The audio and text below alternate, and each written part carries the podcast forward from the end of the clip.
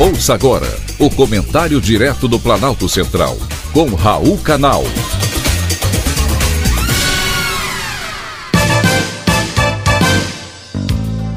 Queridos ouvintes e atentos escutantes, assunto de hoje: tragédia da loucura.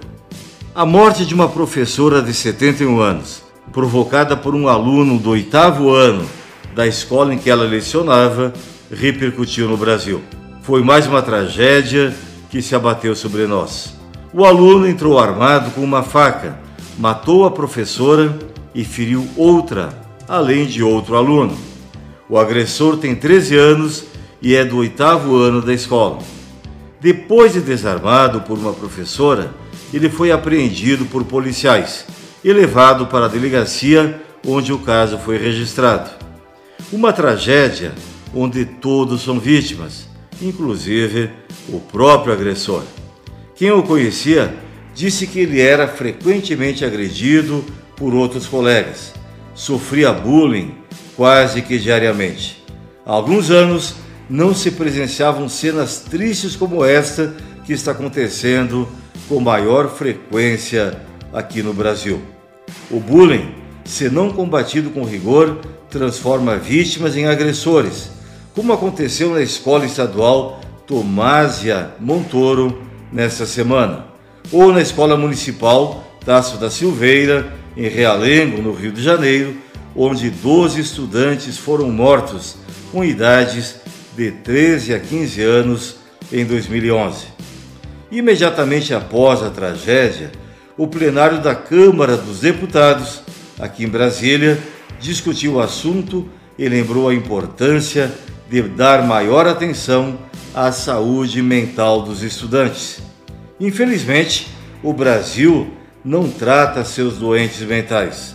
São 50 milhões deles que são espalhados por aí, nas ruas, nos presídios, dentro das escolas, sem qualquer tipo de tratamento. Os diagnósticos são variados: depressão, transtornos de humor, déficit de atenção, ansiedade, esquizofrenia, bipolaridade, entre tantos outros. A Associação Brasileira de Psiquiatria vem ao longo dos anos buscando conscientizar a população sobre a gravidade do problema. Porém, para onde levá-los?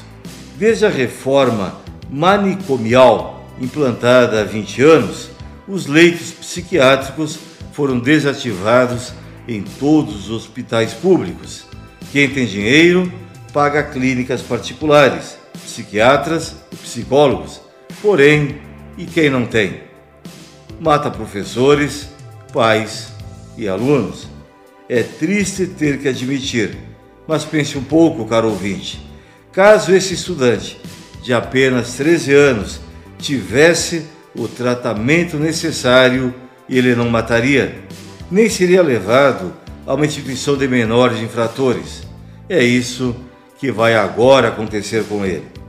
Mas a doença não vai acabar. O jovem estudante de 13 anos, após três anos de internação, vai se tornar um adulto ainda mais louco, capaz de atrocidades ainda maiores. Foi um privilégio, mais uma vez, ter conversado com você.